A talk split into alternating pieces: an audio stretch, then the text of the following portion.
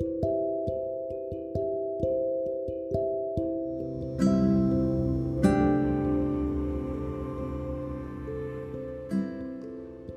a todos, bienvenidos a este segundo episodio de este podcast.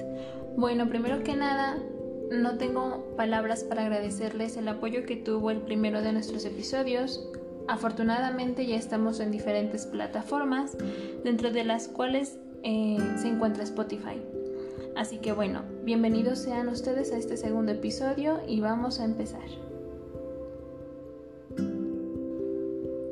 Para dar inicio, me gustaría empezar con esta frase. La vida puede ser complicada, dolorosa y llena de altibajos. Hay días en que incluso levantarse de la cama es difícil, pero resulta que siempre tendrás otros días, otras personas, otros tiempos, otras historias que hacen que valga la pena. Siempre será un nuevo comienzo, nuevas oportunidades, las sorpresas, las coincidencias, los encuentros, en fin, solo es cuestión de paciencia. Ahora bien, de acuerdo a nuestro título, hoy hablaremos de la salud mental en tiempos de COVID. Esta pandemia llegó para cambiarnos la vida sin duda alguna, ya que ha causado efectos en diversas áreas de nuestra rutina diaria. Hablemos desde el área social, el área económica, el área laboral, sin dejar de lado el caso de los padres de familia que tienen la responsabilidad adicional de la educación de sus hijos. Y estos cambios, más la incertidumbre que se vive con el COVID-19, pueden aumentar el estrés. Pero no te preocupes, al contrario, ocúpate. Empecemos por identificar cuáles son los síntomas que se pueden estar experimentando a raíz de esta problemática. Cómo afrontar estos síntomas con diversas técnicas que se puedan hacer desde casa. O bien identificar cuándo es importante el requerir la ayuda de un profesional de la salud mental. Al hablar de estrés, nos referimos de acuerdo a la Organización Mundial de la Salud como un conjunto de reacciones fisiológicas que prepara al organismo para la reacción. Partiendo de eso, llegamos a la conclusión de que es una respuesta totalmente normal. Claro que a mayor grado desencadenará una serie de afecciones de mayor complejidad, Partamos de los síntomas. Dentro de los más frecuentes se encuentra a nivel cognitivo la preocupación, el miedo, la inseguridad, pensamientos negativos, dificultad para concentrarnos.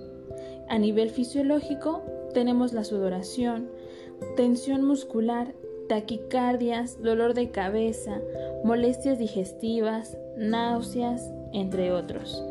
Si hablamos a nivel motor, hablamos de que existe el tartamudeo, estas ganas de llorar o incluso llorar, intranquilidad motora, hablemos de movimientos repetitivos, el rascarnos, el estarnos tocando frecuentemente.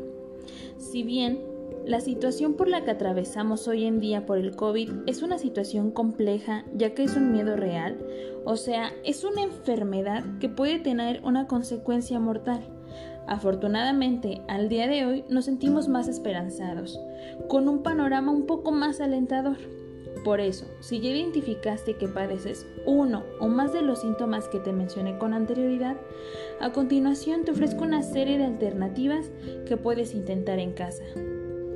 Empieza por practicar ejercicio en casa. Mantén una dieta saludable. Si bien yo sé que esto sonará muy cliché y créeme que Sé que lo hemos escuchado infinidad de veces, pero es una realidad.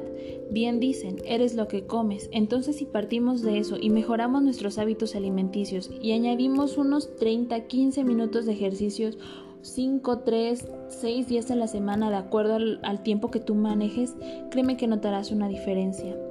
También es importante que integremos la relajación como una parte regular de nuestra vida diaria. Yo sé que hay muchos pendientes y que vivimos con el tiempo un poco apretado. Sin embargo, siempre que te des un espacio para ti, es importante. Convierte todas esas experiencias negativas en valiosas experiencias de aprendizaje. Así podrás determinar cómo vas a actuar de una manera diferente para cuando se repita esta ocasión. Mantén contacto con personas que puedan proporcionarte el apoyo que necesites. si bien actualmente no podemos estar físicamente en contacto con muchas personas, existen diferentes alternativas digitales que pueden ayudarnos a no perder este contacto. El contacto que tenemos restringido es el contacto físico, más no el contacto emocional. Establece prioridades, recuerda un paso a la vez. Hay que saber decir no cuando sea necesario decir no y hay que aprender a jerarquizar nuestras prioridades. En mi lista de las actividades que tengo que hacer día a día, ¿cuál es la que me genera mayor importancia? No porque las otras no sean importantes, sino que como en todo tenemos que llevar un orden.